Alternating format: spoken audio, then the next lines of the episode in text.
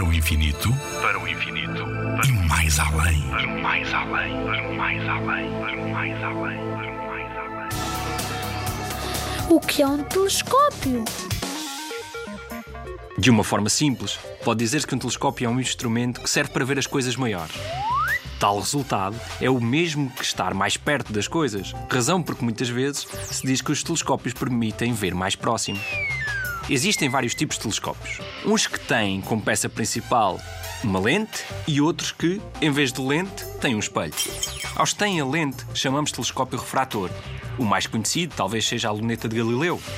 Neste tipo de telescópio, a luz entra no tubo e viaja diretamente para o olho. Aos que têm um espelho, chamamos de telescópios refletores. Nestes, o que acontece é que a luz entra diretamente no tubo e chega ao espelho, que é côncavo. É igual a uma colher, que reflete a luz para o outro espelho muito mais pequeno, que é plano, que depois encaminha a luz para o olho.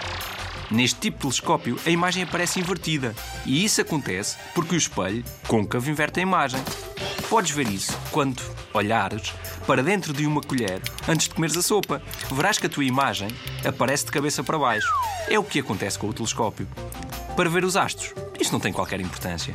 Nuno Milagaya, do Parque de Astronomia de Constância. Na Rádio ZigZag, há ciência viva, porque a ciência é para todos.